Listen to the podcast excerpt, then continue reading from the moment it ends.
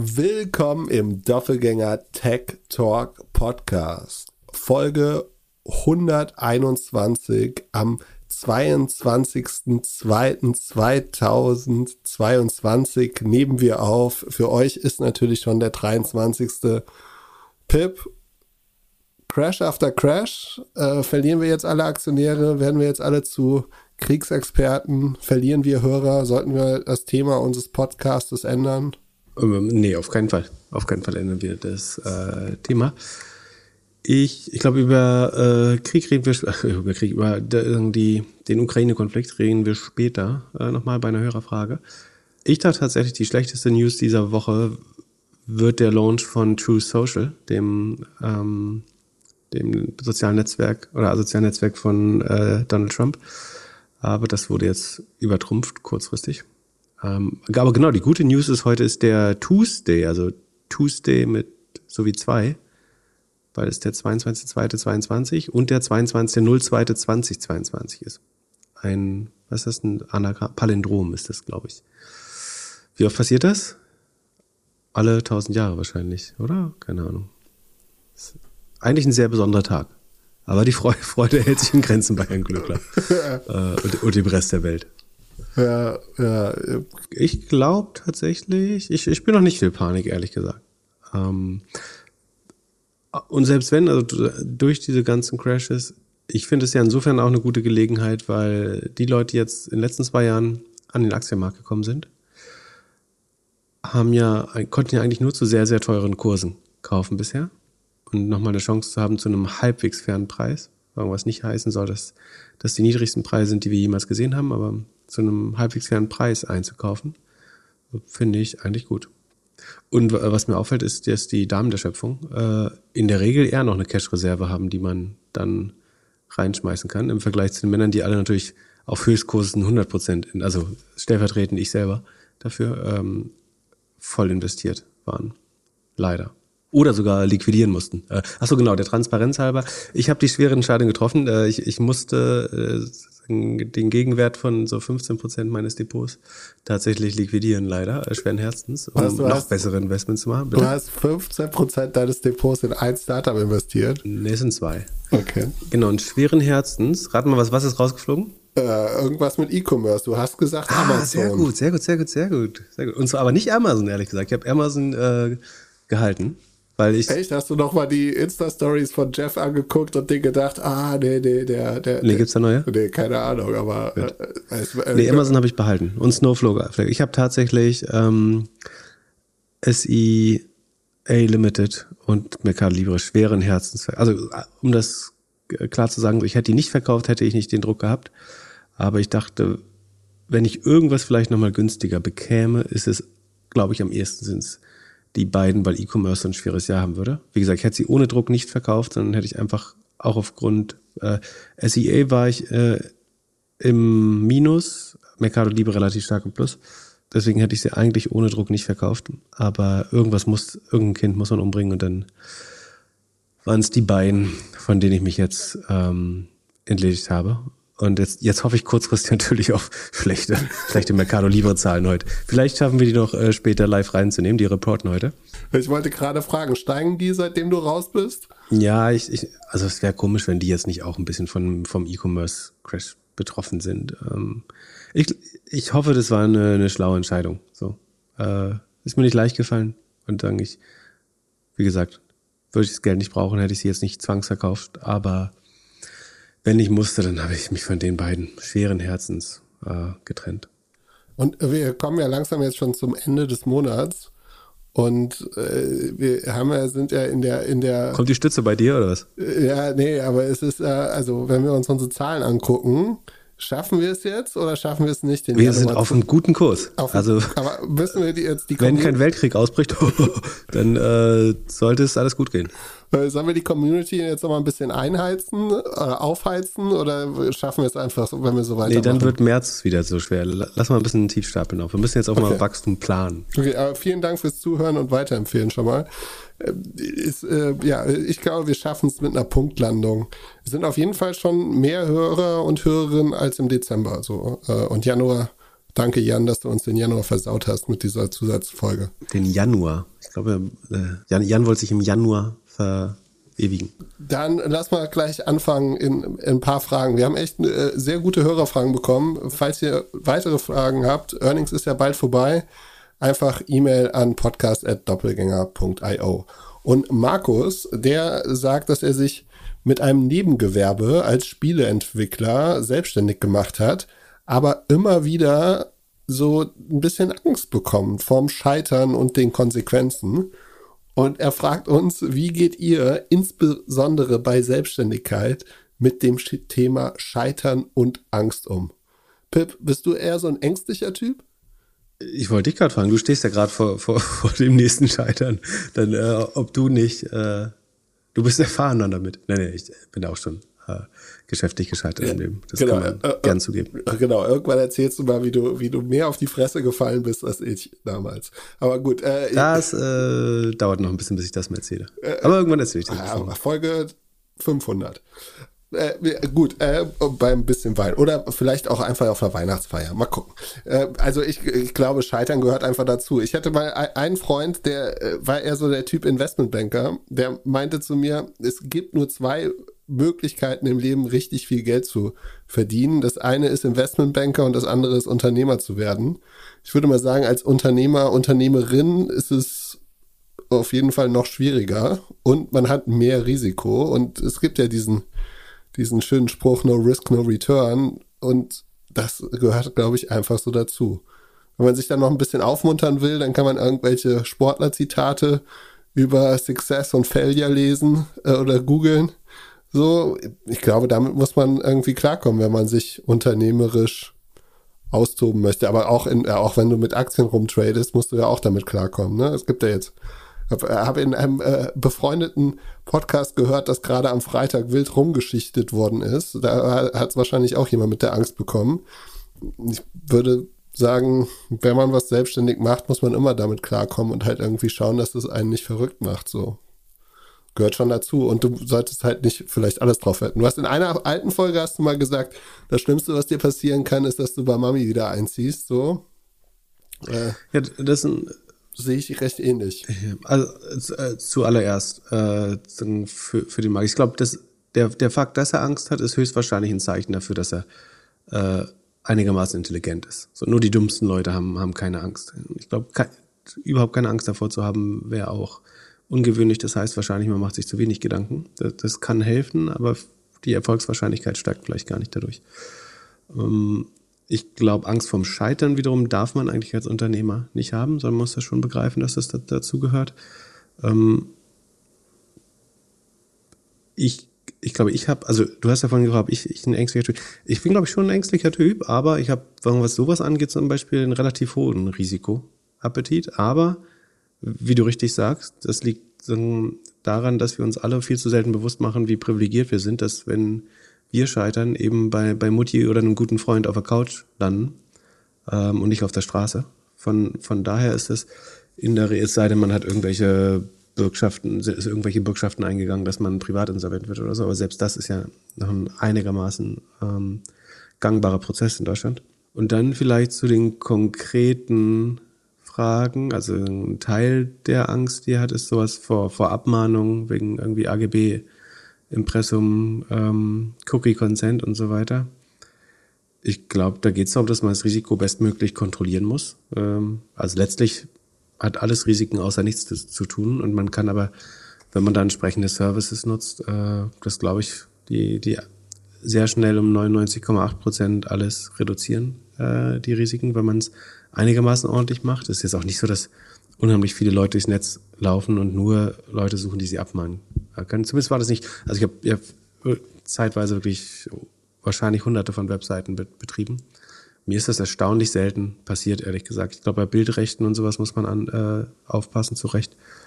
Ähm, aber ansonsten ist es, glaube ich, weniger schlimm, als man denkt. Wenn man äh, komplizierter wird, wenn man Kundendaten einsammelt ähm, logischerweise. Also wenn man Kreditkartendaten hat oder so, das sollte man, glaube ich, ohne Erfahrung äh, nicht tun oder auch auf auf fertige Services, so Login-Services und sowas. Genau, da gibt's ja mittlerweile so viele Services, dass du eigentlich dir da nicht mehr wirklich die Finger verbrennen kannst. Genau. Prinzipiell ist der Tipp, äh, spezialisierte Services nutzen, mit Profis arbeiten. Ähm, wenn mal was kommt, zum Anwalt gehen. Am Ende sind Abmahnungen oft günstiger, als man denkt, äh, oder ähm, bewegen sich irgendwie im niedrigen vierstelligen Bereich. Ähm, dass man da von einem auf den anderen Tag pleite geklagt wird, passiert, wenn man nicht wirklich fahrlässig komplett dumm ist, eher selten, ist meine äh, Erfahrung. Wenn man nicht aus Versehen äh, die Finanzierungsrunde äh, von irgendeiner Bumsbude äh, riskiert durch unüberlegte Äußerungen. Aber ja, das wären so meine Tipps. Aber ich meine, wenn man nicht gut damit schläft, dann, also sozusagen in sich reinzuhorchen und seinen eigenen Risikoappetit zu kennen, ist schon wichtig. Ja. Meiner ist relativ hoch, weil ich weiß, man fällt nicht ganz so tief. Aber ja, ich glaube auch. Also ähnlich wie mit Aktien, wenn man, wenn man irgendwie nicht jeden Tag in die App gucken möchte oder merkt, dass man nicht mehr so gut schläft, wenn die Aktie nach unten geht, dann sollte man vielleicht alles in ETF setzen.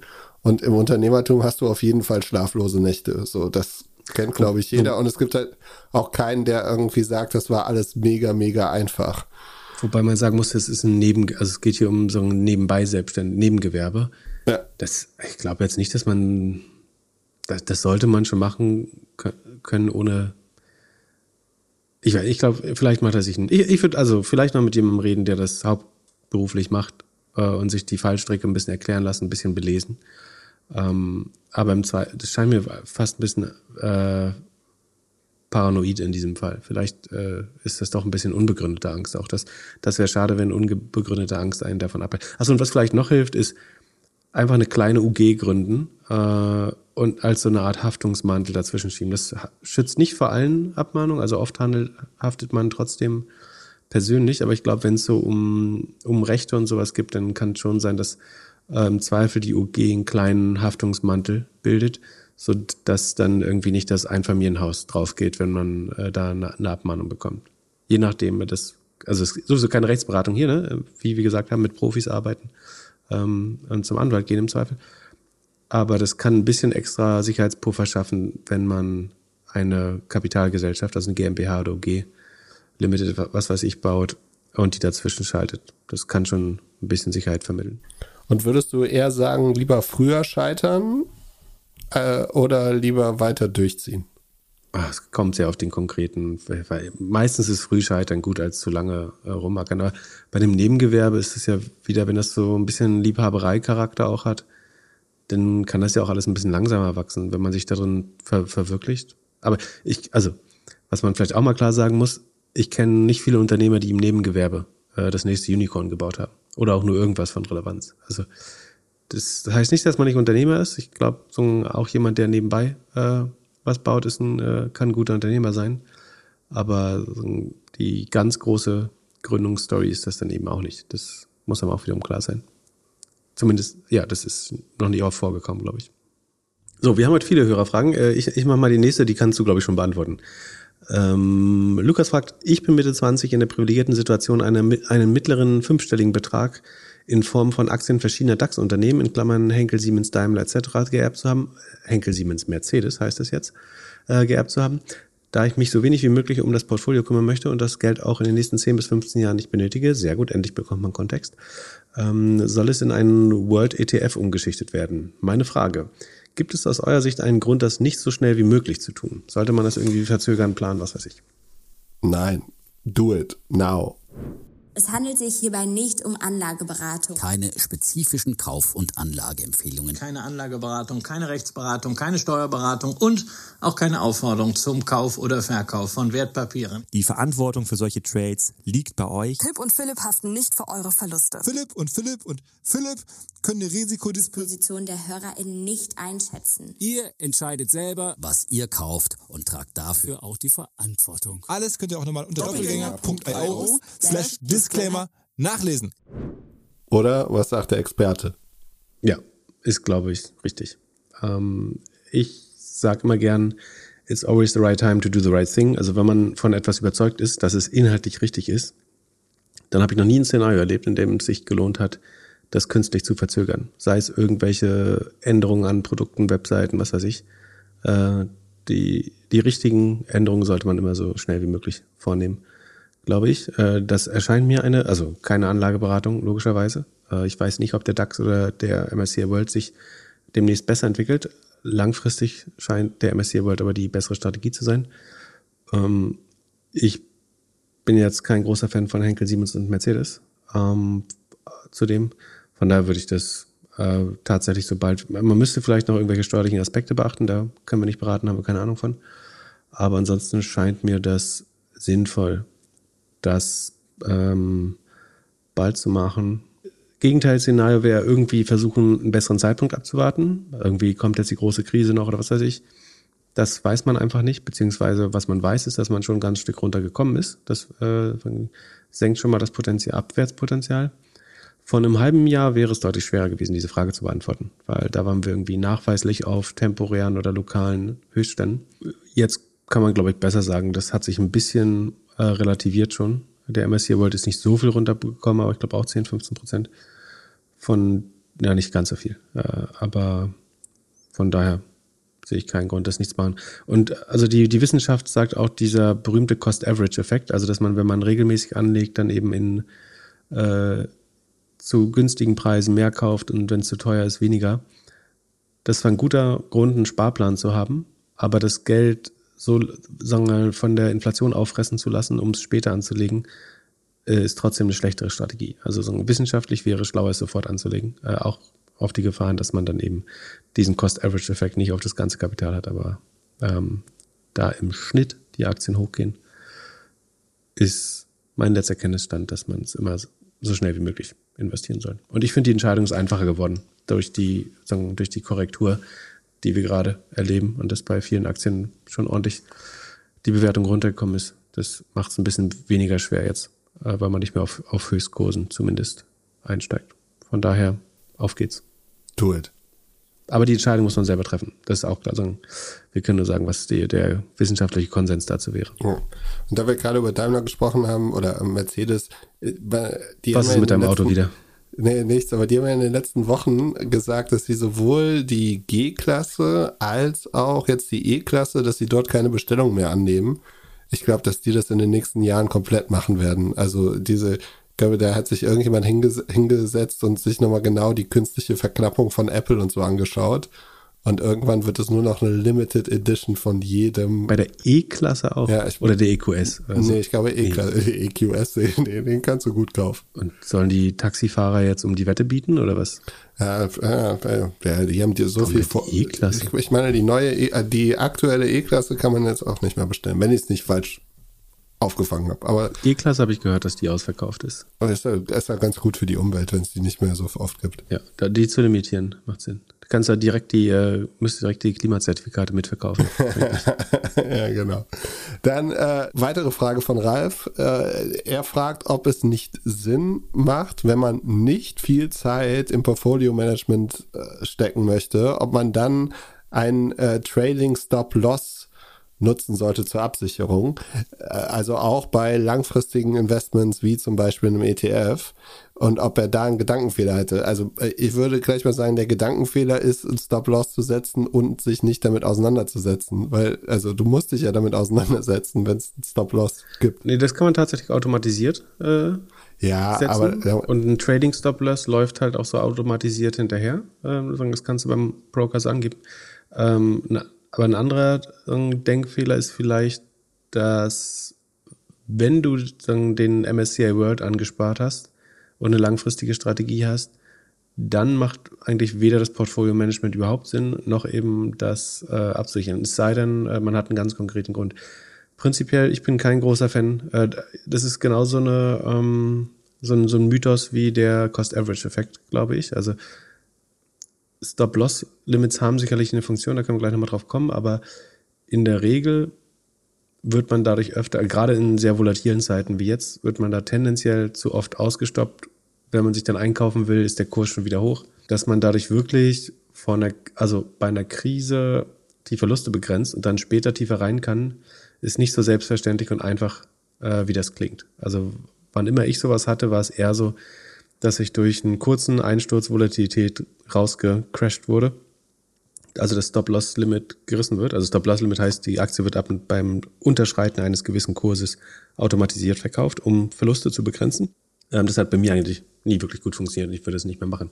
Ich mache das bei einer und und plus jetzt gerade ist es, ich will nicht sagen zu spät. Wie gesagt, die Kurse können weiter runtergehen, aber äh, viele Leute haben jetzt schon Verluste äh, erlitten und jetzt noch auszusteigen, diese Verluste zu realisieren, hielte ich in der Regel und es kommt dann auch wieder auf die Situation an, äh, eher für weniger schlau. Ich nutze äh, Stop-Loss für, sagen wir, was ich so Soft-Sell nenne. Also wenn ich weiß, ich will mich eigentlich von der Aktie trennen und ich habe jetzt nicht den unheimlich starken Liquiditätsdruck, dass ich das Geld schon morgen brauche, dann kann man ein sehr, sehr enges Stop-Loss machen. Also auf irgendwie 0,5 oder 1 Prozent äh, an den jetzigen Kurs heranlegen, das Trading Stop-Loss. Ähm, und die, die Hypothese dahinter ist, sagen, jeder neue Tag oder jeder nächste Kurs, könnte man auch sagen, der gestellt wird, ist eine 50-50 Chance, dass es hoch oder runter geht. Oder genau genommen ist die 52, 48 oder so, dass es hoch geht. Ähm, und sich die Chance nicht zu geben, dass der Kurs jetzt doch nochmal hochgeht in den nächsten Stunden und das nicht noch mitzunehmen, da kann man so ein bisschen tricksen und sagen, wenn es hochgeht, dann nehme ich es gerne noch mit und dann ziehe ich meinen Stop-Loss. In dem Fall beim Trading Stop-Loss einfach automatisch, wird es automatisch mit hochgezogen. Und wenn es runtergeht, werde ich halt verkauft. Dann verliere ich im schlimmsten Fall, verliere ich nochmal ein halbes Prozent oder ein Prozent vielleicht. Im besten Fall und morgen ist die nächste Rallye und ich will die nicht verpassen und habe Fear of Missing Out, dann ähm, hätte ich das noch mitgenommen und verkaufe halt einen Tag später oder wenn das erste Mal der Kurs ein bisschen einbricht. So, da als Alternative zu einem, zu einem harten Verkauf kann so ein ganz enges Stop-Loss manchmal sinnvoll sein, scheint mir, wenn man das, wenn man nicht sowieso direkt in eine andere Aktie will oder das Geld braucht. Und ich glaube, ein anderer sinnvoller Use Case für einen Stop-Loss ist, sagen wir mal, du hast vor zehn Jahren 10.000 Euro, äh, 100.000 Euro in Aktien gelegt und da sind jetzt 300.000 draus geworden. Ähm, und eigentlich weißt du, du willst dir dafür jetzt ein Einfamilienhaus kaufen, was eine Viertelmillion kosten will, kosten soll. Dann zu sagen, ich möchte theoretisch vielleicht weiter noch, wenn es noch weitergeht, und du möchtest das erst in zwei Jahren bauen, sagen wir. So. Aber du hast eigentlich beschlossen, jetzt, wo ich das Geld schon mal habe, dann möchte ich ganz gerne ein Haus für eine Viertelmillion bauen. Dann kann man die nächsten zwei Jahre natürlich schauen, wenn es weiter hochgeht, dann möchtest du schon noch weiter mitmachen. Aber du möchtest auf keinen Fall noch unter diese 250.000 äh, fallen, weil dann könntest du dir das Haus nicht mehr bauen. Dann könnte, also jetzt abstrahiert von Finanzierung und was weiß ich, ne? aber nur als Beispiel. Dann kann man natürlich sagen, ich, ich setze so einen Trading Stop Loss rein ähm, oder überhaupt einen Stop Loss, um zu, sicher zu gehen, dass ich die volle Upside habe. Also wenn es hochgeht, möchte ich weiter partizipieren. Ich möchte aber auf keinen Fall nochmal unter den Wert von so und so fallen. Ähm, ansonsten, was gibt es sonst für Gründe? Wenn man halt eine sehr hohe Risikoaversion hat, dann können so Stop-Loss, also wenn man unheimlich schwer die Verluste verkraften könnte, äh, irgendwie psychisch oder auch finanziell, dann kann man so ein Limit natürlich machen für eine langfristige, für einen langfristigen Vermögensaufbau ist aber eher hinderlich, glaube ich. Sondern das ist eher was für, wenn man ein sehr hohes, hohe Sicherheitspräferenz hat und wenig Risiko eingehen möchte. Aber wenn man sich damit nicht auseinandersetzen möchte, dann sollte man es doch einfach laufen lassen. Ja, und also auch den Ausstieg planen oder auch den Ausstieg äh, sozusagen per Stop-Loss organisieren, ist letztlich auch Timing the Markets. Und da gewinnt man in der Regel immer nicht, sondern es geht eben eher darum, ähm, wie regelmäßig hat man angelegt, wie viel hat man angelegt und wie lange war man insgesamt investiert. Ähm, ob man dann per Stop-Loss oder manuell sich aus dem Markt verzieht, ist dann auch kein großer Unterschied mehr. Sondern, also ohne dringenden Grund würde ich das eigentlich nicht machen. Zumal wir jetzt eh schon ordentlich runtergekommen sind. Vielleicht denken viele jetzt, ein Stop-Loss hätte sie davor gerettet. Ähm, das kann ich verstehen so. Die denken, die sehen vielleicht, dass sie 50 Prozent irgendwo verloren haben bei einer Aktie und hätten sie einen Stop-Loss bei 20 gehabt, dann hätten sie mehr Gewinne behalten oder weniger Verluste gemacht. Das kann ich gut verstehen. Fakt ist aber, wenn man sich die zwei Jahre davor mal anschaut ähm, und guckt, wie oft hat die Aktie zum Beispiel mal 15 Prozent zwischenzeitlich verloren oder bis zu 20, dann würde man rausfinden, man hätte diesen ganzen Anstieg nie mitgemacht, wenn man Stop-Loss gehabt hätte. Dann wäre man bei fast allen Technologietiteln zum Beispiel zwischenzeitlich mehrfach rausgestopft waren. Sei es im März 2000, äh, war das 20? 2021?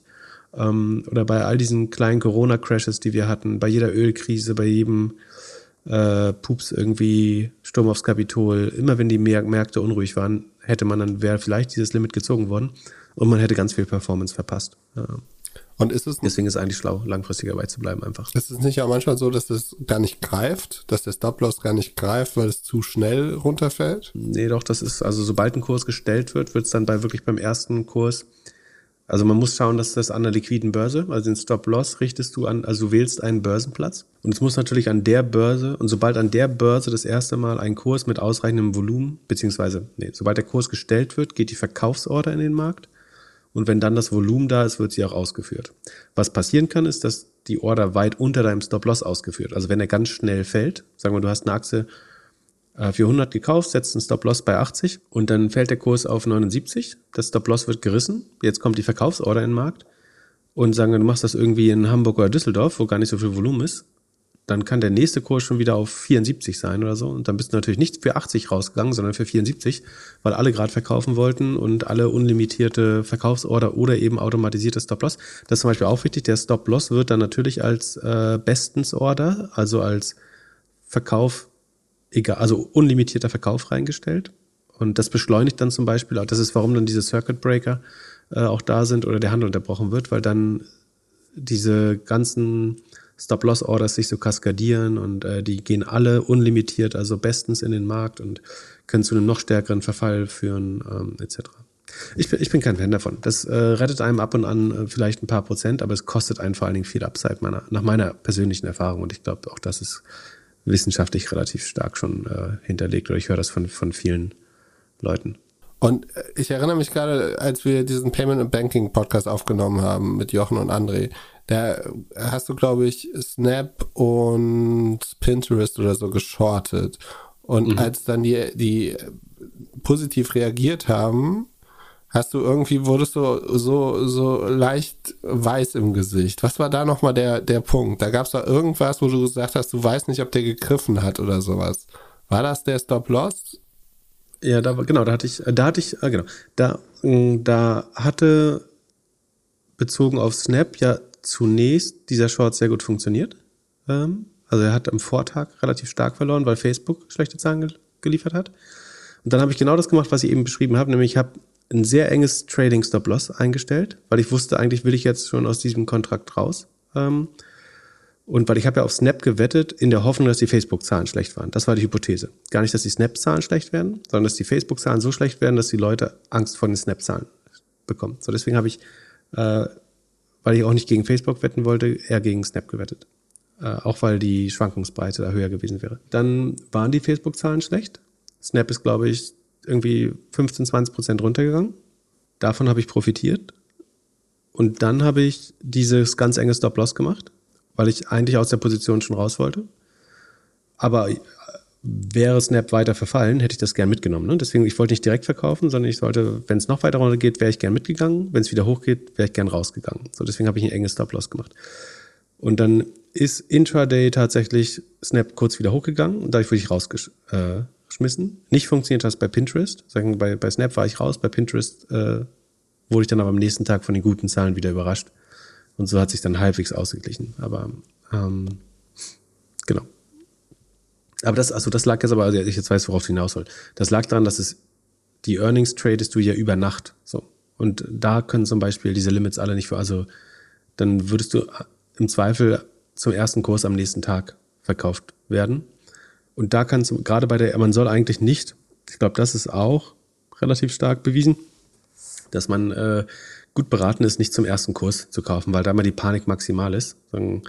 Die, die Retail-Investoren geben oft äh, dann eben bei überraschenden Earnings unlimitierte Verkaufs- oder Kaufsorders in den Markt und deswegen kaufst du entweder zu teuer die Aktien oder verkaufst sie zu billig, äh, weil sozusagen in den ersten Stunden oder in den ersten 20 Minuten des Handels die Panik immer maximal ist oder die Rationalität sehr begrenzt ist. Ähm, genau, das vielleicht auch noch wichtig. Aber das kann dann eben reichen, um deinen Stop-Loss zu reißen, wenn da kurz mal alle rumspinnen. Hier zum Beispiel, hier gestern war ja hier Krieg äh, angesagt also heute ist Donnerstag, Dienstag, ähm, später Abend. Und da zwischenzeitlich haben irgendwelche Futures ja 4, 5 Prozent äh, geschwankt. Und heute gehen die Börsen hoch, also nach unten äh, geschwankt. Und heute gehen die Börsen wieder hoch so. Jetzt stell dir mal vor, du hättest da. Ist, heute nicht alles rot? Äh, ich glaube, irgendwas da. Sekunde. Ähm, heute Mittag war alles grün, heute Abend ist alles rot. Nee, die, äh, ich gucke hier auf die Market Map von Finvis. Das sieht durchwachsen aus. Microsoft Plus, Google Minus, aber äh, alles. Nee, ist alles gut. Aber hättest du heute Nacht in die Futures geschaut, äh, hatten alle Panik. Kurz, äh, also, was gegen diese ganze Stop-Loss-Sache spricht, ist letztlich die Volatilität, also dass Aktien gerade besonders stark schwanken. Innerhalb eines Tages siehst du manchmal Schwankungen von äh, bis zu 12, 14 Prozent, dass eine Aktie irgendwie minus 5 Prozent startet und plus 7 Prozent äh, schließt. Ähm, und ja, das ist halt der Verlust, den du machst, wenn du zwischendurch rausgestoppt würdest. Dann. Also ich fasse nochmal zusammen. Wenn nicht viel Zeit ins äh, Portfolio-Management bedeutet keine Zeit, dann sollte man es nicht machen. Ja, genau, gerade dann sollte man es einfach eben nicht managen. Und wenn, wenn man diese MSCI World Strategie verfolgt, die funktioniert auch wirklich nur so, wenn man sie so macht, wie sie gedacht ist. Nämlich, dass man, äh, so wie der vorherige Fragende richtig sagt, 10, 15 Jahre besser noch mehr Horizont hat ähm, und dann entweder regelmäßig spart oder durch eine hohe Einmaleinzahlung äh, das durchsetzt und dann am besten irgendwie den, den Online-Zugang dem Hund zum Essen gibt oder irgendwie so dann nicht mehr reinschaut. Severin äh, scheint uns schon eine Weile zu hören und möchte jetzt den perfekten Zeitpunkt für den Einstieg finden. Es scheint so, als ob er Tech-Werte kaufen Möchte ich auch gerne. ja, als ob er Tech-Werte kaufen möchte. Und er fragt, ob er jetzt noch ein bisschen die politische Weltlage abwarten soll. Es gibt ja diesen Ukraine-Konflikt und ob wir davon ausgehen, dass es, äh, dass das halt auf die Tech-Werte besonders auch Einfluss nehmen wird. Also der best perfekte Zeitpunkt für den Einstieg findet man, indem man wartet, bis die Aktien nicht mehr fallen. Das ist der perfekte Punkt. ganz einfach. Wie, wie, wie kommst äh, nee, du, ähm, was für einen Fonds musst du dafür äh, abschließen? äh, nee, im Ernst. Also idealerweise trennt man sich von diesem Gedanken, dass man den perfekten Zeitpunkt finden kann. So, und wer, wer behauptet, dass er schafft, äh, lügt in der Regel. Dann, dann also ich glaube, gut ist immer schon zu wissen, dass die Aktien so, dass die Aktien 50 Prozent jetzt verloren, also je nachdem, worauf man schaut, ne? ob man auf den Nasdaq schaut oder MSCI World oder würdest du jetzt auf Tech-Aktien schauen, zu wissen, die sind jetzt 50 Prozent günstiger, gibt mir eigentlich viel Entspannung. So, also hätte ich jetzt würde ich jetzt irgendwie ein riesen Liquiditätsevent haben, dann würde ich wahrscheinlich mindestens die Hälfte des Geldes jetzt gerade sofort investieren. Ich würde, ich würde, nee, fairerweise, ich würde jetzt noch zwei Tage warten, vielleicht so, um mal zu gucken, was der irre Russe macht, aber ansonsten würde ich das wahrscheinlich, einfach weil ich weiß, und ich habe jetzt 50 Prozent schon mal Verlustpotenzial ist abgebaut. Und ich hätte ja, ich habe ja vorher deutlich höher teilweise Aktien gekauft. So. Also ist immer ein, blöder Spruch, den Börsenexperten oder Amateure auch äh, gerne sagen, dieses, wenn du Cloudflare bei 100 mal Sales mochtest, musst du sie bei 50 doch lieben. So, das ist leider Wahrheit. Ähm, und äh, von daher, man wird das nie richtig timen können. Und wir sind äh, keine Anlage-Experten und keine Weltpolitik-Experten. Und trotzdem glaube ich, dass es keine zwei Seiten äh, dabei gibt. Ähm, kleiner Tipp, kann, kann, ich dir vom Schulhof sagen. Ähm, wenn du einen Bulli hast, wie heißt das da, einen, Raufbold auf dem Schulhof hast, dem kannst du zwar dein, dein, Butterbrot oder dein Essengeld geben, aber das heißt nur, dass du einen Tag später aufs Maul bekommst und dein Essengeld trotzdem los bist. So, also, das ist mein, mein Take zum Ukraine-Konflikt. Äh, ich habe nicht das Gefühl, dass man solche Leute äh, irgendwie schlichten oder lindern kann. Und ich finde es auch richtig, Waffen dahin zu schicken, ehrlich gesagt. Also Waffen sind doof und äh, in der Regel ja gegen Menschen gerichtet, aber es macht schon Sinn, den Krieg so teuer wie möglich zu machen. Äh, weil dann die, die eine Edge, die wir haben über Russland, äh, oder eine von vielen, aber die, eine der wirksamsten ist, dass wir im Zweifel eine solidere Wirtschaft haben und tiefere Taschen. So, wie auch immer. Ähm, und es soll keine Kriegstreiberei sein. Aber das ist, glaube ich, das Einzige, was hilft gerade. Und was macht es jetzt mit meinen Growth-Aktien? Also prinzipiell sind die Börsenkriege relativ egal, ehrlich gesagt. So, es gibt äh, auch da gibt's so schöne ewigen Weichheit, Weisheiten, kaufen, wenn die Kanonen donnern und ähm, was das andere, politische Börsen haben kurze Beine und sowas. Ähm, das juckt. Die, die Börsen sind relativ emotionslos äh, und amoralisch. Von daher juckt dies alles nicht. Aber was Börsen schon juckt, ist, wenn Kriege stattfinden, wo Ressourcen äh, liegen. Also wenn, wenn du ein, ein ölführendes Land angreifst, äh, beim Irakkrieg gab es einen sehr starken äh, Abfall der Börsen, so dass, also prinzipiell mögen Börsen Unsicherheit nicht und das kann natürlich auch aus einer Kriegssituation resultieren. Und wir haben äh, leider ein Wirtschaftssystem aufgebaut, was so sehr von fossilen Brennstoffen äh, abhängig ist, dass wenn wir einen der größten Versorger, also den äh, fucking Tankwart von äh, Europa, dann, also mit denen in einen Konflikt kommen, dann machen sich Leute eben doch Sorgen, weil würde der Gaspreis oder der Preis für Benzin, Gas, Öl, was weiß ich, alles steigen, die Energiepreise einfach gesagt, dann hat man sicherlich Angst, dass das äh, die Wirtschaft weiter hemmen könnte. Wir haben jetzt schon, also ich glaube, dass wir die nächsten 10, 20 Jahre sehr hohe Inflation sehen werden, aus zwei Gründen. Das eine ist Lohninflation durch Arbeitskräftemangel, äh, der hauptsächlich demokratisch, also plus wir haben, also wir haben dieses Supply Chain Problem, das halte ich für ein kurzfristiges, das unsere Just-in-Time-Produktion ist halt sehr anfällig, aber und wenn die einmal aus dem Schwung gerät, dann dauert es eben ein bisschen, bis sich das wieder einpendelt. So, das erleben wir gerade und das macht auch einen kleinen Inflationseffekt, glaube ich. Aber das ist, glaube ich, kurz bis mittelfristig. So, das wird sich binnen dieses Jahres wahrscheinlich wieder einpendeln. Äh, was aber langfristig wirkende Effekte sind einmal die Lohninflation durch die ähm, Bevölkerungspyramide, also dass die Baby-Boomer-Generation in Rente geht und eine sehr kinderarme Generation ähm, in, in die Berufstätigkeit eintritt und wir deswegen eine riesen Lücke haben bei Berufstätigen. Das sollte dazu sorgen, dass wir zu wenig Arbeitskräfte haben, alles teurer wird, die Lohne steigen. Und das wird die Inflation treiben. Und das andere ist, dass wir die letzten 40 Jahre oder 100 Jahre eigentlich unsere, unser gesamtes Wirtschaftssystem mit fossilen Brennstoffen subventioniert haben. Und wenn wir diese Subvention, Subventionen jetzt abbauen, sprich fossile Brennstoffe einigermaßen fair oder nur zum Teil fairer bepreisen, also CO2-Preise ähm, applizieren und so weiter, dann muss das die Preise treiben. Weil wir haben vorher uns einfach selber verarscht, weil wir gesagt haben, äh, das ist vollkommen normal, dass wenn ich Öl aus dem Boden hole, dass das purer Profit ist äh, und dass das Wirtschaftsleistung ist, obwohl ich halt auf Kosten anderer Generationen wirtschafte plus Externalitäten, also Klimakrise und äh, etc., Klimaerwärmung dadurch schaffe. Ähm, wenn man das versucht jetzt einzupreisen in die Produkte, ähm, und das passiert ja letztlich über den CO2-Preis, dann muss alles teurer werden. So. Und, und das haben wir sowieso. Und wenn dann eben noch dazu kommt, dass äh, die Preise steigen, weil wir kein Gas mehr aus Russland bekommen, eventuell und so weiter und so fort, dann könnte das für einen, äh, zu einem gewissen Schock äh, auf die Wirtschaft äh, kommen. Und das könnte in so einem schlimmsten Fall in eine Rezession stürzen, tatsächlich.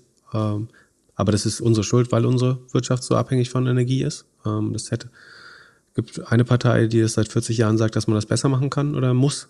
Ähm, und ich, ja, schwer. Ähm, aber ich glaube, auch das kann man nicht timen. So, äh, würde ich mich deswegen jetzt aus dem Markt fernhalten? Nee, kann auch sein, dass morgen komischerweise die, Eskalon, die Eskalation ist. Halte ich nicht für wahrscheinlich, aber es kann gut sein. Ähm, das, das wissen wir nicht. Aber ich, wie gesagt, das ist Glaskugelseherei, ob man, äh, ob das jetzt so ist oder nicht. Ähm, was man gut sieht, ist, dass Bitcoin auf jeden Fall kein guter Hedge äh, dagegen ist, gegen Krisen oder was weiß ich. Das scheint alles andere als das neue Gold zu sein, sondern crasht voll mit. Äh, auch ist einfach letztlich auch nur eine Funktion der allgemeinen Unsicherheit und Panik, der Bitcoin-Kurs scheint mir. Ähm, wer sich fragt, wie man selbst ein bisschen äh, wie, wie kann man Russland selber boykottieren? Also wer, wer meint, die finanziellen ähm, Sanktionen sind nicht groß genug, was kann man selber tun? Einfach nicht mehr bei äh, Schalke ins Stadion gehen. Genau, nicht mehr bei Schalke ins Stadion gehen. Ähm, was, was nicht hilft, ist äh, kein russisch Brot mehr kaufen oder den leckeren russischen Fleischsalat vom Rewe äh, boykottieren. So, das hilft nicht. Ähm, am Ende, das Schlauste, was man, was wir machen können, ist äh, uns so bald wie möglich unabhängig von fossilen, äh, von fossiler Energie machen. Es wäre natürlich cool, wenn man jetzt noch ein paar Atomkraftwerke hätten, hätte oder ähm, weiter forschen würde, wie man äh, sicher, sicheren Atomstrom bekäme. Aber ist nun mal nicht so und das macht es deutlich schwerer. Aber Fakt ist, äh, Russland wäre weit weniger mächtig, äh, wenn, wenn sie nicht der Tankwart Europas wären und wir, wir alle dann auch Energie kaufen müssten. Ansonsten, wie gesagt, ich glaube, Russland ist nicht mehr an den Top Ten der wirtschaftlich stärksten Ländern, obwohl sozusagen der Ressourcensektor und Energiesektor extrem stark ist. Selbst Italien, glaube ich, ist wirtschaftlich größer als Russland. Ähm, ja. Aber wie gesagt, man kann das äh, nicht, nicht timen. Äh, die, die langfr ich würde im Zweifel immer auf die langfristigen Trends schauen. So, wir haben in den letzten zwei Jahren wurden eine Trillion US-Dollar oder 1000 Milliarden US-Dollar an Venture Capital geraced. Das wird weiterhin, vielleicht gibt man es ein bisschen vorsichtiger auf, aus oder so, aber in der Summe muss, will das investiert werden. Das wird weiter in Cloud-Dienstleistungen gehen, das wird weiter in digitale Werbung gehen. Ähm, der Offline-Online-Shift wird weitergehen. Ich hätte jetzt zum Abschluss von dir noch erwartet, dass du noch dieses Zitat Timing the Market und Time in the Market rauswirfst, aber äh das habe ich vorher schon angedeutet, dass es darum geht, aber ich habe das ausformuliert. Man kann das so schön. Äh, wer, wer, war das? Buffett oder Manga auch, der das gesagt? Ich glaube äh, Warren Buffett, der es gesagt hat. Im Moment würde ich tatsächlich, ich würde jetzt mal zwei Tage warten, so einfach, um zu schauen, ob die Panik noch ein bisschen größer wird. Ähm, aber äh, ein guter Zeitpunkt ist, wenn man sich selber eigentlich maximal in die Hosen scheißt, ist in der Regel ein guter Zeitpunkt ähm, zu kaufen. Wir nennen das auch den, den Jan-Faktor. Wenn Jan, wenn, wenn Jan panisch alle zwei Minuten äh, auf Discord schreibt, wie viel Geld er verloren hat, dann ist ein guter Zeitpunkt einzukaufen, meinst du? Genau, ich glaube, wir sollten ihm mal langsam alles äh, in äh, MICI World stecken und ihm das Passwort in fünf Jahren wiedergeben. Kann man sozusagen Gehalt äh, direkt. Wir, wir, können seinen Lohn auf ein, äh, genau. aufs Brokerkonto einzahlen. Genau. Wir, geben, wir machen einen Sparplan mit ihm und äh, zahlen sein Gehalt direkt da rein. Dann kann er es nicht anfassen. Und wir suchen aber auch die Aktien aus. genau. Das wäre lustig. Äh, äh, why not? Also Jan, äh, du hörst ja zu, äh, können wir morgen nochmal drüber sprechen. Severin hat noch eine zweite Frage und zwar würde er gerne wissen, ob man langfristig als kinderloser Anleger anders agieren würde oder sollte als Anleger mit Nachwuchs. Dazu äh, ja, glaubt er halt, dass auch so ein bisschen an das Erbe, dass das vielleicht einer der Faktoren ist, den man hat als äh, ja, äh, Anleger mit Erbe. Würdest du jetzt eine andere Strategie fahren, äh, kinderlos oder mit Nachwuchs? Ich glaube, wenn man Kinder hat, hat man einfach weniger Geld zum Zurücklegen, nach äh, äh, meiner Erkenntnis. Also das äh, Kinder kosten irgendwie so eine niedrige sechsstellige Summe, äh, bis man die halbwegs aufgepäppelt hat. Und das heißt, man hat weniger Geld. Ansonsten wird es mein ich, also ich, ich weiß nicht, ich kann nur meine eigene Meinung dazu sagen. Ich würde so oder so, äh, ich habe keine Kinder, ich kann das nicht ausschließen, aber ähm, so oder so würde ich eh 99 Prozent meines Vermögens abgeben, irgendwann äh, später. Aber das hätte keinen, also die Kinder spielen auch, also das, der einzige Unterschied bei den Kindern ist, ob es 0 oder 9 oder 1 Prozent werden, was übrig bleibt wahrscheinlich, damit äh, die irgendwas machen können. Aber ich ich glaube, es macht Sinn, vielleicht, so der, der alte deutsche Weg des Vermögensaufbaus war ja so das eigene Eigenheim und das dann zu vererben. Ähm, das kann man natürlich machen, äh, wenn man sagen, seine Kinder absichern will, aber dann kann man ihn auch, ob man den Aktien oder Eigenheim vererbt, ist vielleicht auch kein so großer Unterschied. Ähm, ich glaube, das ich verstehe den Hintergrund der Frage. Vielleicht erklärst du nee, den Hintergrund der Frage. Ich verstehe es, glaube ich, nicht so 100 Prozent. Ja, vielleicht weniger Risiko nehmen, damit man den Kindern was vererben kann. Äh, ich glaube, das Einzige, was man machen sollte, ist, man sollte weniger traden. Äh, ja, aber langfristig ist das Risiko ja mal abgegolten eigentlich. Also, ja, gut, schön. Weniger traden. Ja, ja. weniger hm. traden, damit man nicht so viel Zeit und so viel Wut in, äh, oder Freude in die App steckt und lieber die Zeit mit den Kindern zu verbringen. Ich glaube, das, das hilft auf jeden Fall mehr, als den dann äh, den, den Reichtum zu vererben. So, ich, ja, ich würde jetzt nicht sagen, dass ich irgendwie anders handle.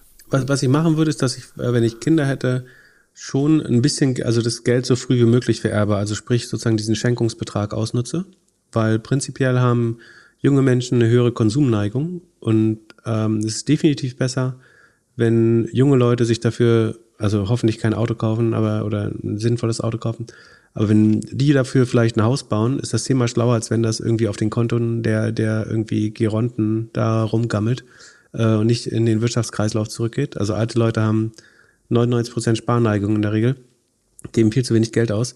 Wenn man das sozusagen mit warmen Händen vererbt und schon früh nach unten schenkt, kann man so ein bisschen so ein Trickle-Down, generationales Trickle-Down schaffen. Äh, ich halte das volkswirtschaftlich für total sinnvoll, ähm, als dass irgendwie die die, die in Anführungsstrichen junge Generation warten muss, bis die Eltern abnippeln, um dann das Geld eigentlich auch zu bekommen, wenn sie selber schon 50 sind oder so.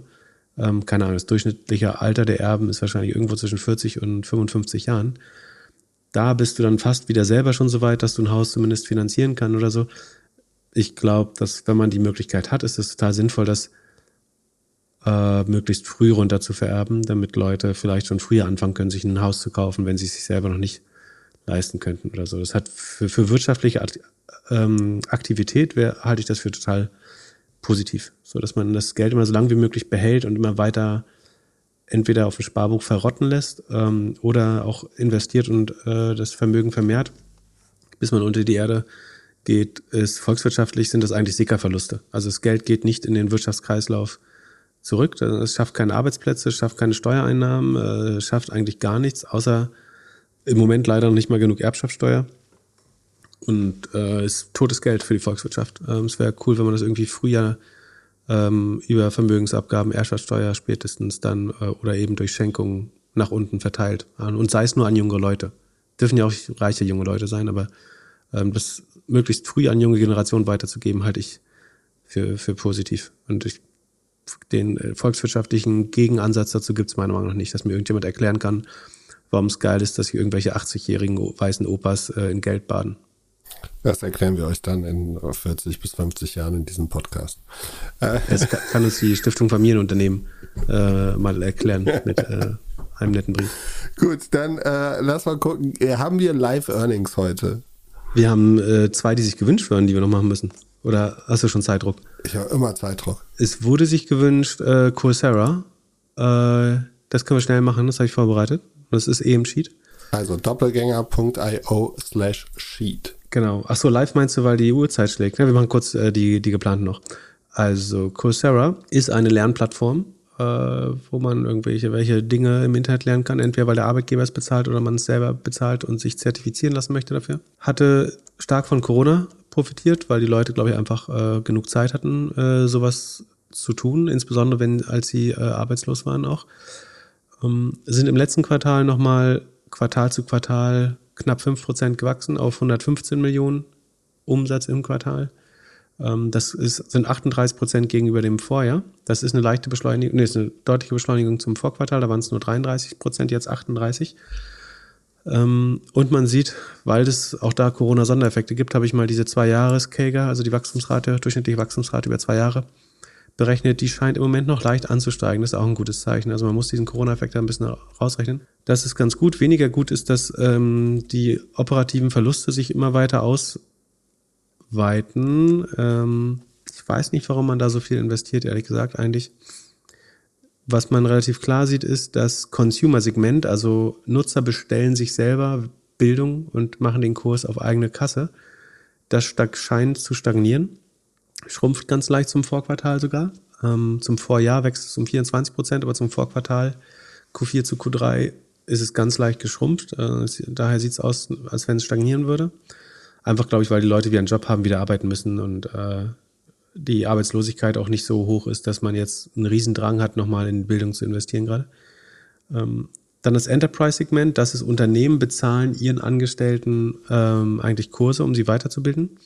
Das wächst sehr schön mit 72 Prozent gegenüber dem Vorjahr ähm, und auch gegenüber dem Vorquartal äh, mit äh, zweistellig und macht insgesamt fast ein Drittel der Umsätze aus inzwischen. Das äh, macht, glaube ich, Sinn, weil Unternehmen das als Perk, also als ähm, nicht, nicht Gehaltbestands- oder als Gehaltsbestandteil, immaterielle Gehaltsbestandteil, glaube ich, ihren, an, ihren Mitarbeitern gerne anbieten, dass sie kostenlose Kurse machen können oder um sie intern weiterzubilden. Und dann gibt's noch das Degree-Segment. Das ist insofern spannend, dass es keine Cox hat. Es kostet genau gar nichts. ähm, ja, ein PDF-Druck. Ähm, weil man einfach nur eine Urkunde ausstellt. Das heißt, es hat, ist, glaube ich, das erste Mal, dass wir ein Geschäftsmodell mit 100% Gross Margin haben. äh, das einzige, das ich kenne zumindest. Und vielleicht war das Papier nicht, äh, das Papier, obwohl es sind digitale Zertifikate, vielleicht kostet nicht mehr das Geld. Genau, das, äh, auch das wächst. Achso, da habe ich keinen Vorjahresvergleich. Warum habe ich keinen Vorjahresvergleich? Naja, aber auch das wächst, scheint so mit mindestens 50 Prozent zu wachsen. Ähm, aber ich bin nicht so 100% über, also es wächst halt mit 51 Prozent, 52 Prozent, äh, Entschuldigung, 38 Prozent insgesamt, aber es macht minus 40 Prozent Operational Margin. Das adjustierte EBITDA ist dann nur noch minus 17 Prozent. Da haben wir aber letztes Mal gelernt bei dem Palantir-Beispiel, dass man auch nicht nur auf das adjustierte EBITDA schauen kann, weil dann immer so getan wird, als wenn die Mitarbeiterbeteiligungsoptionen, äh, Mitarbeiterbeteiligungsprogramme kein Geld kosten gibt's, äh, glaube ich, wenn ihr das hört, glaube, bei ohne Aktien es wird schwer gibt es auch ein Feature, wo ich das nochmal ganz kurz erkläre. Äh, kann man auch da nochmal hören, wer es nicht verstanden hat oder noch nicht gehört hat. Genau, also sie sind auf jeden Fall nicht in der Rule of 40. Und das, da das ein Margen, ein Business mit einer hohen Rohmarge ist, kann man die Rule of 40 hier schon anwenden, das so ein bisschen wie Software behandeln, glaube ich. Die, die Gross Margins sind sehr hoch. 38% Wachstum hieß nach Rule of 40, sie müssten profitabel sein, entweder auf Cashflow-Basis oder Adjusted EBITDA. Äh, beides ist nicht der Fall. Cashflow sind sie nicht mehr super negativ, aber schon noch einigermaßen.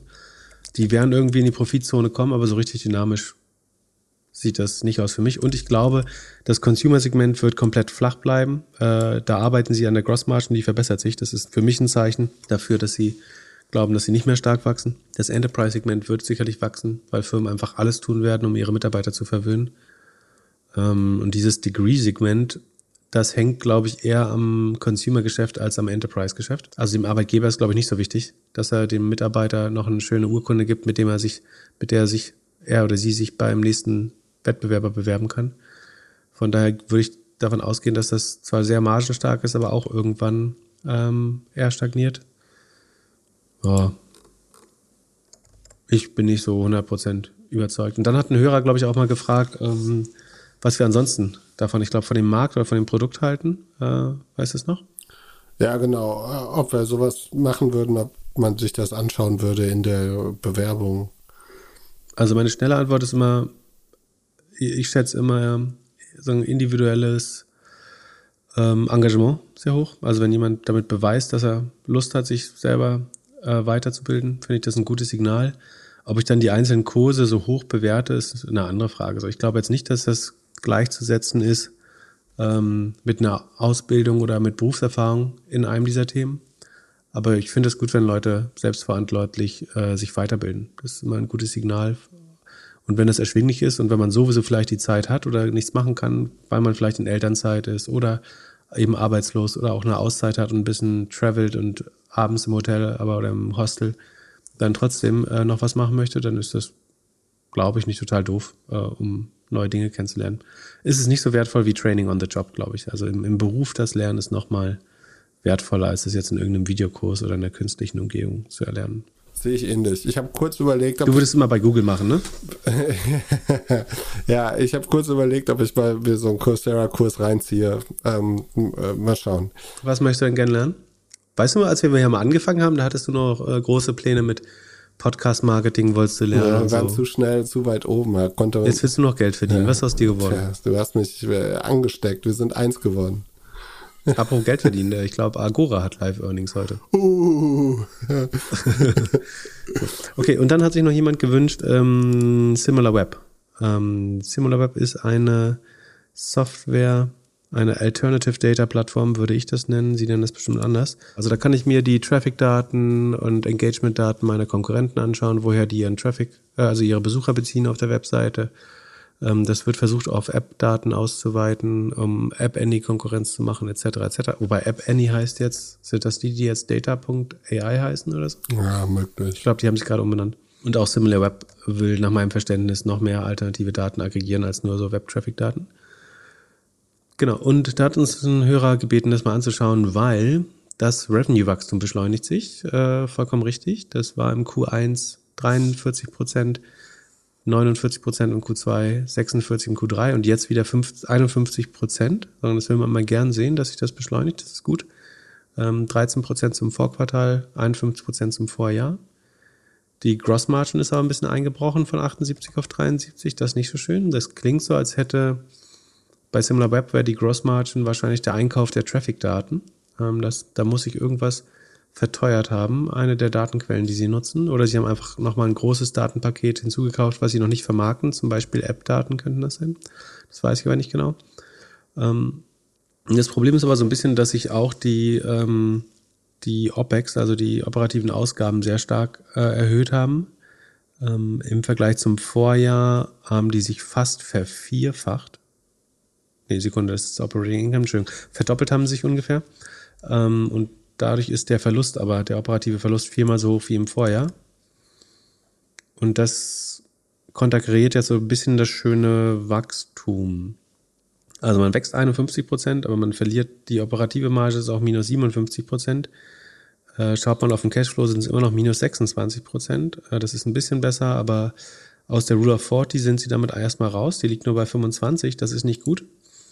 Man muss aber schon sagen, dass sich alle wichtigen Kennzahlen verbessern. Die NRR ist im vergangenen Jahr von 101 auf 113 Prozent gestiegen. Bei den größeren Kunden ist sie sogar noch besser. Der Durchschnittsumsatz pro Kunde, der APU, ist von 40.000 pro Kunde auf 48.000 pro Kunde äh, und Jahr gestiegen. Das ist eine gute Entwicklung. Ähm, die Kundenanzahl steigt. Ähm, sie gewinnen immer mehr Kunden jedes Quartal. Die Kundenakquisekosten sind relativ hoch, aber weil die Kunden halt 48.000 Euro im Jahr ausgeben, ist das auch ganz okay. Die Magic Number verbessert sich von 0,5 auf 0,65. Da sieht man jetzt nicht so richtig, ob das eine Trendwende ist oder nur Volatilität. Würde das so weitergehen, dann wird Similarweb immer interessanter und wächst eventuell jetzt in die Rule of 40 rein. Zwischenzeitlich waren sie relativ klar draußen und haben sehr viel investiert in Marketing. Ähm, ich würde sagen, das drängt sich nicht aus, auf, aber es, wenn das Wachstum sich weiter beschleunigt, wenn die NRA weiter sich verbessert, dann könnte das so eine Art Turnaround-Kandidat sein. Und sie sind sehr fair bewertet mit fünfmal Sales, weil die Zahlen eben nicht perfekt sind. Aber die Richtung im Moment, muss man sagen, stimmt der Trend bei allen Zahlen. Ähm, es ist, der Trend ist nur noch nicht klar genug so. Ich würde jetzt mir wahrscheinlich eher noch ein Quartal mehr angucken. Aber im Moment sieht es ganz gut aus. Und ich kann mir vorstellen, dass, also, dadurch, dass Simulab so viele verschiedene Datendimensionen und Quellen hat, ist es relativ einfach, den Kunden immer ein bisschen mehr zu verkaufen. Äh, jedes Jahr. Also nochmal eine extra Datendimension, ein neues Keyword-Pack, ähm, einen neuen Länderfilter oder so da kriegt man schon ganz gut hin, die Revenue Expansion, solange man äh, noch bessere Daten aggregiert oder ein besseres Produkt darauf baut.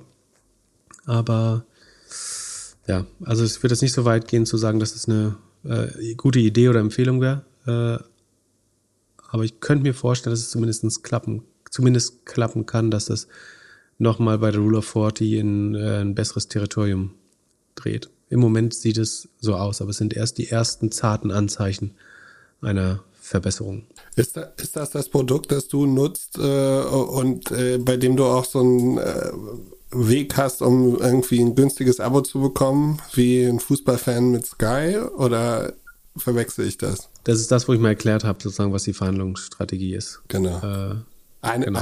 Kann man nachhören. Ob ich das nutze und wie zufrieden ich bin, äh, erzählen wir nur gegen, äh, gegen Schutzgeldzahlung.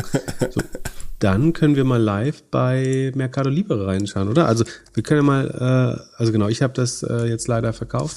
Wir sagen als Kontext, wir sind relativ skeptisch bei E-Commerce dieses Jahr, einfach weil die Ver Vergleichsquartale unheimlich schwer sind und wir gucken gleich mal rein. So, Mercado Libre ist stark vereinfacht das Amazon von Südamerika. Ein großer Marktplatz mit ein bisschen Eigengeschäft ähm, und Payment-Geschäft in Brasilien, Argentinien, Kolumbien und so weiter.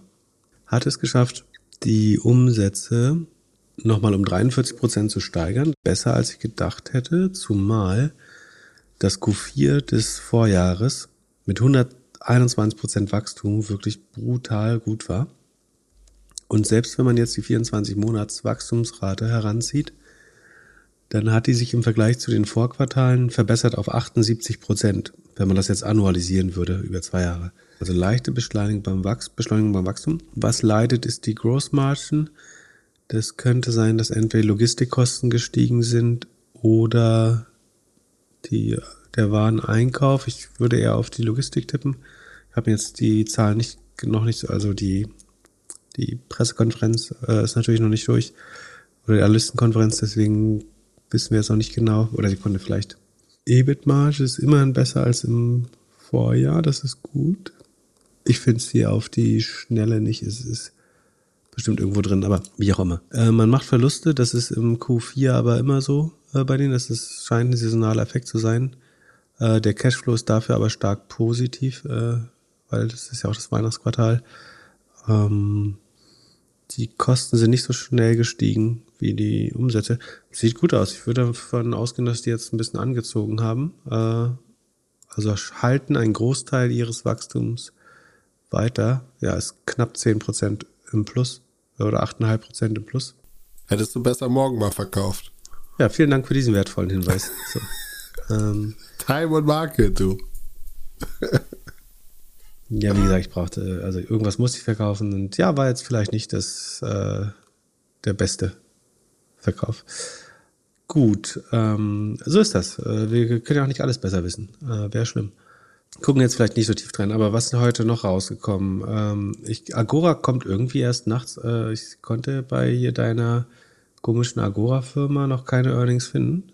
Die scheinen, zumindest nicht auf der Website, die scheinen irgendwie nachts um zwei rauszukommen. Komisch. Ja, aber irgendwas scheint los zu sein, weil sie sind nachbörslich bei mir plus 12 Prozent. Oh, herzlichen Glückwunsch. Wie viel Prozent bist du dann nur noch im Minus? Ah, du, wahrscheinlich immer noch 60, 70 oder so. Hatten wir das Problem nicht schon mal, dass wir das nicht gefunden haben, deren? Ja, reichen wir nach. Dann hat halt noch reported Hims and Hers 11,5 Prozent im Plus. Echt? Das äh, hat der hier, der 10x DNA-Fonds mal nicht einen ganz so schlechten Tag. Äh, vielleicht. Dann äh, Teladoc ist, glaube ich, rausgekommen heute. Da können wir, gucken wir jetzt nicht direkt in die Zahlen, das schaffen wir nicht mehr. Eher enttäuschend, das war jetzt auch nicht so überraschend. Aber also Hims war ja auch mal auf 23, 24 Dollar fast und ist jetzt noch auf 420. Also Genau, das war ein Spec und die sind, sagen immer noch Hälfte unter dem Ausgabepreis. Ähm, eine Erfolgsstory ist das nicht. Aber ähm, scheint, jemand glaubt jetzt, dass es mehr als 4 Dollar wert ist. Ist doch gut. Ähm, wie gesagt, Teladoc ähm, lässt, hat kurz angezogen, dann äh, nachgegeben. Und Sekunde, haben wir noch irgendwas, was heute rauskommt? Hims, ah, nee, das war's. So, dann willst du mir noch was erzählen von deinen anderen äh, Themen? Also ich wurde gefragt, ob ich mein Viech noch habe. Also mein Clone X ist noch da. Und zwar tatsächlich gab es am Wochenende wieder News von OpenSea. Das ist der Marktplatz, der Marktplatz aktuell noch, wo man, auf dem man NFTs kaufen kann, auf dem ich auch meinen Clone gekauft habe. Und die hatten eine Phishing-Attacke. Äh, da wurde dann irgendwie so rumgemunkelt, dass da wohl im Wert von 200 Millionen äh, Sachen geklaut worden sind. In wie, wie viel Millionen? 200. 200 Millionen? Ja, wurde, äh, das wurde gemunkelt. Der CEO hat es dann zusammengerückt und meinte, es wären, es würde ein Wallet geben, das wohl äh, dieses Phishing gemacht hätte und dieses Wallet hätte jetzt im Wert von 1,7 Millionen äh, wohl Krypto auf der, darauf. Also und angeblich wurden auch ein paar NFTs verkauft. Aber ja, Phishing scheint irgendwie ein Riesenthema zu sein. Ich krieg das auch so ein bisschen mit von dem Aber hat man nicht so super bei Krypto nicht so mega krasse Two- Two-Factor-Authentification und sowas alles? Oder kann mich da einloggen und dann kann ich dann den, den NFT klauen, wenn ich dein Passwort kenne? Ja, ganz so einfach. Es ist ja jedem frei äh, überwiesen, wie, wie, wie ihr das so macht. Ne? Es gibt, es gibt Moment, da haben Leute irgendwelche äh, Clowns, die dann äh, hunderte von tausend Euro wert sind und dann ein Passwort, dann kann ich es woanders Naja, die haben halt, alle- das halt, funktioniert halt alles oder vieles über dieses Metamask oder über, über diese Wallets. Wenn die halt eine Seite hinbauen, die so aussieht wie OpenSea und die anstatt OpenSea IO jetzt OpenSea.net oder so ist und eins zu eins kopiert ist und die Leute dann ihr Wallet damit connecten, dann kann man das wohl raushalten. Klingt vielleicht wie was, was man besser regulieren sollte. Klar, ich, ich glaube, der, der, der absolute Gewinner von diesen ganzen Phishing-Sachen wird Coinbase sein, weil die werden rausgehen und sagen so, wir haben Security auf jeden Fall im Griff. Und Das heißt, OpenSea ist das Mount Gox von NFTs. So der große erste Marktplatz, der dann komplett kaputt geht. wär, wäre eine Möglichkeit, äh, die scheinen auf jeden Fall links und rechts überrannt zu werden und äh, haben vielleicht das Sicherheitsthema nicht so ganz im Blick, wie es ein Coinbase halt über Jahre schon gelernt hat.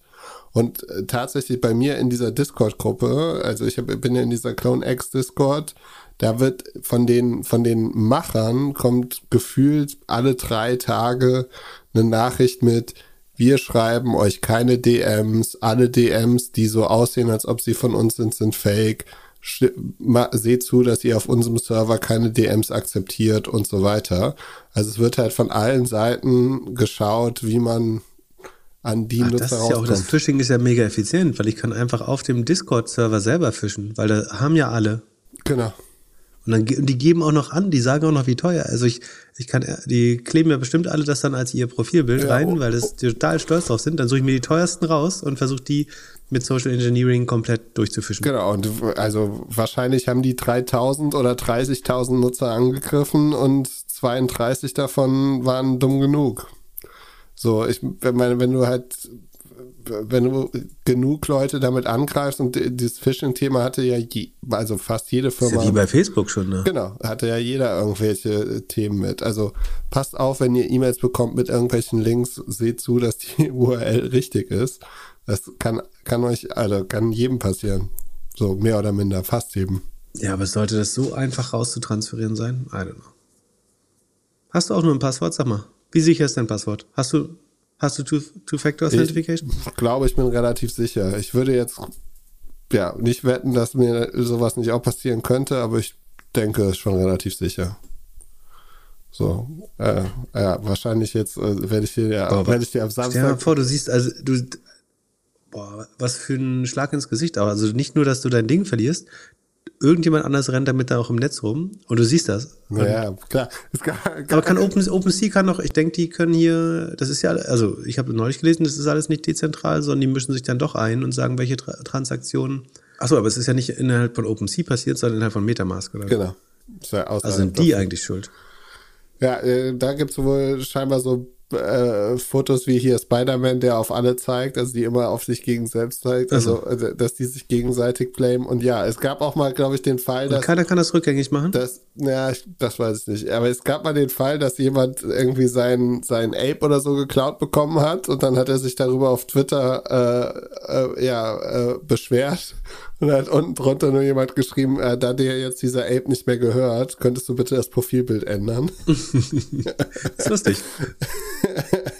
Also ja, wer weiß. Wenn ich mein Profilbild die Tage ändere, dann bin ich vielleicht auch cloneless. Who knows? Äh, sonst gab es noch NFT-News und zwar bei Salesforce hat es mal wieder in die Presse geschafft, nachdem vor ein paar Wochen geleakt ist, dass sie jetzt was NFT-mäßiges machen möchten und wir noch so philosophiert haben, was sie da, was sie da tun werden, haben jetzt wohl sich ein paar äh, Mitarbeiter, Mitarbeiterinnen beschwert und äh, einen Brief gemacht. Allerdings finde ich schon Wahnsinn, dass irgendwie, wenn da 400 Leute von 50, 60, wie viel tausende Mitarbeiter arbeiten da, Mitarbeiterinnen, so, äh, dass das in die Presse kommt, das finde ich schon interessant. Also, Die neue Mitarbeitermitbestimmung. Walkouts und Petitionen unterschreiben in der Firma. ja, Kannst den Betriebsrat direkt sparen. Ja, also ja, klar, äh, NFTs äh, sind auf jeden Fall auch nicht gut für die Umwelt so. Ich glaube, wir hatten mal in einer Folge, hatte ich mal ausgerechnet, dass dir ein NF, äh, nee, dir ein Bitcoin zu transferieren, ist ungefähr so viel Energie braucht, wie wenn ich mit dem Elektroauto von Hamburg nach Berlin fahre und wieder zurück. Das wird bei NFTs auch nicht anders sein. Am Ende wird das ja auch auf der Blockchain irgendwie da markiert. So, klar, ähm, aber gut. Werden die 400 Leute, die sich da beschwert haben, auch äh, sehr genau darauf achten, wie sie irgendwie Business Class durch die Welt fliegen, um el- irgendwelche Deals zu closen? I don't know. Ja. Sonst, äh, Es gab noch eine spannende News äh, heute, die äh, last minute reingekommen ist. Und zwar, erinnerst du dich noch an die Folge, wo wir über die Akquisekosten und so weiter der Online-Broker gesprochen haben? Trade Republic mit Robinhood verglichen haben, mit Flatex und so weiter und Smart Broker? ja, kann mir bitte irgendjemand mal die neue Werbung von Scalable erklären? Habe ich noch nicht gesehen. Wie funktioniert die? Ja, wir machen Out of Home mit irgendwelchen Sätzen und ich bin für jeden Satz zu doof. Ich habe halt einen von Weitem gesehen, aber, da stand eine, noch was anderes davor, deswegen habe ich ihn nur halb gesehen und auch nicht verstanden. Ja, aber nicht, Community kann es mir erklären, ich verstehe es nicht. Aber apropos Werbung und Krypto noch, das hast du mir geschickt. Die, die, der, der Coinbase-CEO hat getwittert, wie, wie super stolz sie sind, dass sie diese, diese QR-Code-Werbung gemacht haben. Und dann hat unten drunter jemand Ja, wo, wie, wie, wie, durch welche Inspiration er da dahin getrieben wurde und so weiter. Und dann hat ein Agenturtyp gesagt, ey Digga, das haben wir dir am 28.03. Äh, gepitcht Ja, oder und so. an dem Äh, Tag. Und da, das ist deine, genau, und das ist deine Inspiration. das war auf jeden Fall einer der Twitter-Highlights der Woche. ja. ähm, so, was ich eigentlich erzählen wollte, ähm, aber ich habe die auch die ganze Zeit unterbrochen. Und zwar, weißt, weißt du noch, welchen Broker ich äh, am besten fand bei diesem Vergleich von den Zahlen her oder am unterschätztesten? Keine Ahnung. Es war Flatex de Giro, die von den Kennzahlen am besten aussahen. Und zwar hatten wir uns angeschaut, also sagen wir, die, die Börse guckt ja sehr stark auf diese, also letztlich auf die, den Umsatz des EBIT äh, der großen Broker, Wachstumsgeschwindigkeit und so weiter. Aber so mal ganz langfristig gedacht geht es ja eigentlich darum, zu welchen Kosten akquiriert man nicht mal Nutzer, sondern AUM, also Assets Under Management oder Assets Under Custody. Also wie viel Geld verwalte ich und was bezahle ich eigentlich pro 1000 Dollar, um dieses Geld zu akquirieren äh, auf, sagen, in, in meiner Verwahrstelle. Und dann, wie gut monetarisiere ich dieses Geld? Also wie viel Gebühren kann ich erheben, wenn dieses Geld gedreht wird oder verwahrt wird und so weiter. Und dabei kam eigentlich dabei raus, dass Robinhood zwar unheimlich viele Kunden gewonnen hat damals, inzwischen ist es ja ein bisschen schwieriger geworden, ähm, aber die dann eben nur 4000 Dollar im Depot haben. Das wiederum aber ähm, sich, also mit diesen 4000 Dollar aber immerhin 2,6 Prozent äh, an Gebühren äh, drehen auf, auf das äh, AOM. Ähm, und dass ein Flatex aber zum Beispiel beim Durchschnittskonto ungefähr Faktor 6 darüber liegt, äh, mit 23.000 Dollar. Gar nicht so schlecht monetarisiert im Verhältnis zu Trade Republic oder äh, Smart Broker, nämlich dass sie auch rund 1% des Geldes als Rendite rausholen. Und mit 35 Euro habe ich geschätzt rund gar nicht so viel teurer Kunden akquirieren als ein äh, Robinhood. Oder im Moment wahrscheinlich sogar günstiger, weil Robinhood eigentlich keine Kunden mehr akquiriert. Und wenn man jetzt die Capital Acquisition Cost, das war eine Kennzahl, die wir berechnet haben, die wir bei Flatex auf Punkt 1,8, also 0,18 Prozent ähm, geschätzt haben. Also das Marketingausgaben auf den akquirierten Euro sind das quasi under Management, sind 18 Cent bezahlt man um ein Euro, nee, nee, Moment, ein Fünftel Cent, also 0,18 Cent bezahlt man um ein Euro Verwaltungs, verwaltetes Kapital ranzuschaffen. Das ist bei Robinhood äh, ungefähr dreimal so teuer.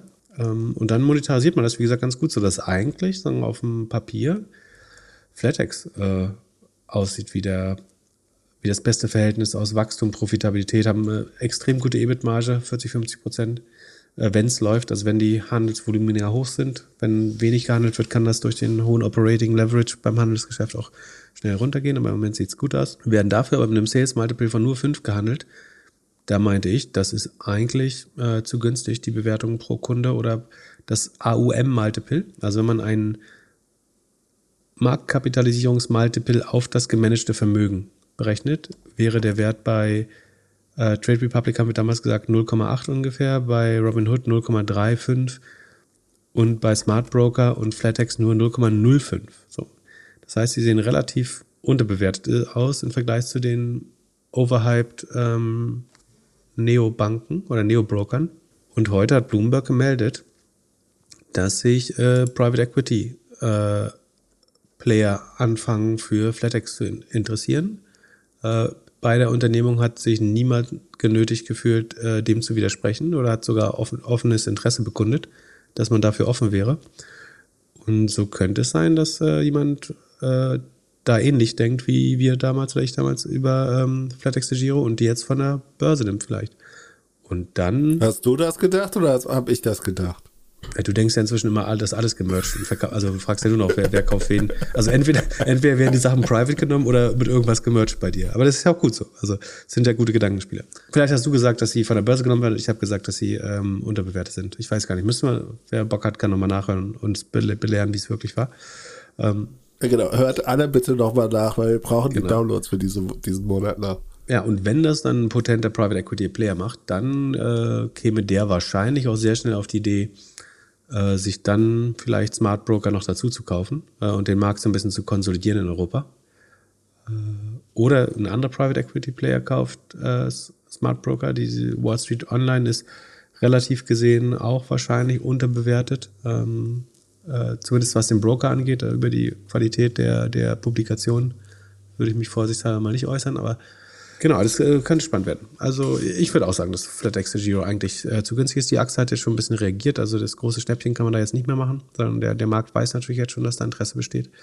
Warum es vorher so günstig getradet hat, weiß ich nicht. So, äh, Im Zweifel mangelndes Vertrauen ins Management und eben das Wissen, dass wenn das Handelsgeschäft oder wenn der Börsenboom so ein bisschen abebbt, dann kann das EBIT auch ganz schnell wieder runtergehen, weil die Fixkosten bleiben, aber das Handelsvolumen fällt weg, dann schlägt der Operating Leverage eben andersrum voll durch und das äh, wäre dann entsprechend ungünstig.